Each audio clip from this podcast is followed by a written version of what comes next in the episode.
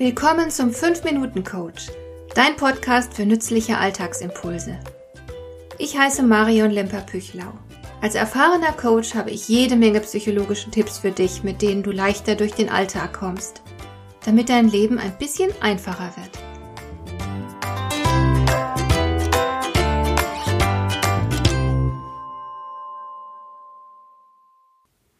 Es gibt in unserer Nachbarschaft eine Hundehalterin, die es mit allem sehr genau nimmt, zum Beispiel mit der Entsorgung von Hundehaufen.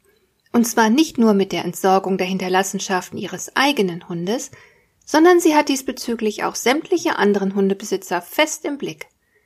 Wenn sie übers Feld geht und sieht, dass irgendjemand einen Hundehaufen nicht eingetütet und mitgenommen hat, dann zieht sie einen der Kotbeutel, mit denen sie stets bewaffnet ist, aus ihrer Tasche, legt ihn neben den Hundehaufen und beschwert den Beutel vorsichtshalber noch mit einem Stein, damit sie sicher gehen kann, dass der schuldige Hundebesitzer die Botschaft auch garantiert versteht. Vielleicht kannst du dir vorstellen, wie sich das Leben für jemanden anfühlen muss, der ständig Anstoß am Fehlverhalten seiner Mitmenschen nimmt. Diese Person hat nicht viel, worüber sie sich freuen kann, und das sieht man ihr auch auf den ersten Blick an.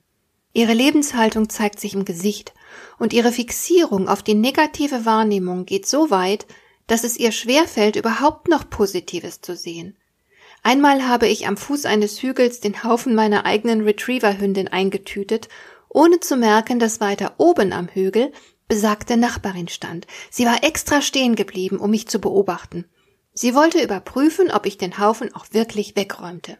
Und als ich selbstverständlich den Beutel aus meiner Tasche zog, hatte sie ja eigentlich nichts zu meckern. Da sie aber auf Negatives fixiert ist, hat sie sich darüber beklagt, der Haufen würde aber sehr stinken und sie könnte den Geruch sogar aus der Entfernung wahrnehmen. Tja, was soll ich dazu sagen? Schuldig im Sinne der Anklage. Fühlt sich nicht gut an, auch wenn die Anklage lächerlich ist.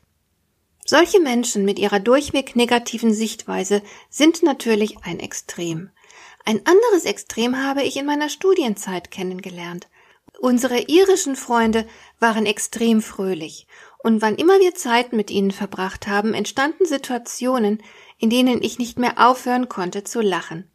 Der Humor unserer Freunde war einfach überwältigend. Und noch ein ganz anderes Beispiel. Ich hatte eine ältere Freundin, die sehr fürsorglich war. Sie beobachtete scharf, was ich tat, wie ich lebte, und sie machte sich so ihre Gedanken dazu. Und diese Gedanken waren meist sorgenvoll. Und wann immer wir uns trafen, hat sie mich gewarnt, besser auf mich aufzupassen, nicht so viel zu arbeiten. Als ich mit meinen Freunden in meinen 50. Geburtstag hineinfeiern wollte und ein Gast kurzfristig absagen musste, hat sie vorgeschlagen, ich solle doch schnell eine meiner Töchter anrufen, damit sie den leeren Platz einnehmen kann. Aber das hätte gar nicht gepasst, denn dies war die Feier für meine Freunde. Später sollte noch ein großes Fest mit der Familie steigen. Dadurch, dass meine wohlmeinende Freundin sich ständig meinen Kopf für mich zerbrochen hat, habe ich mich oft wie ein unmündiges Kind an ihrer Seite gefühlt. Irgendwann hatte ich genug davon. Was ich an diesen Beispielen deutlich machen will, ist Folgendes. Wann immer du mit anderen Menschen in Kontakt trittst, wirst du etwas in ihnen auslösen. Unvermeidlich. Den meisten von uns ist das gar nicht so bewusst, wir sind so sehr in sich gefangen, dass wir gar nicht reflektieren, wie wir wirken und wie sich andere Menschen in unserer Gesellschaft fühlen. Ist dir bewusst, was für Gefühle du in den Menschen deiner Umgebung auslöst? Wie genau geht es den anderen, nachdem sie dich getroffen haben? Hast du sie runtergezogen, wie meine Nachbarin es tut, oder erheitert, wie unsere irischen Freunde, oder entmündigt, wie meine Freundin? In welchem Zustand lässt du andere Menschen, nach einer Begegnung mit dir zurück? Und was möchtest du, dass sie fühlen sollen, wenn sie mit dir in Kontakt kommen? Ich finde diese Frage sehr wichtig, aber kaum jemand denkt intensiv darüber nach. Und selbst wenn du weißt, was du in anderen auslösen willst, genügt das nicht. Du musst natürlich auch wissen, wie du das erreichst. Das ist gar nicht immer so leicht.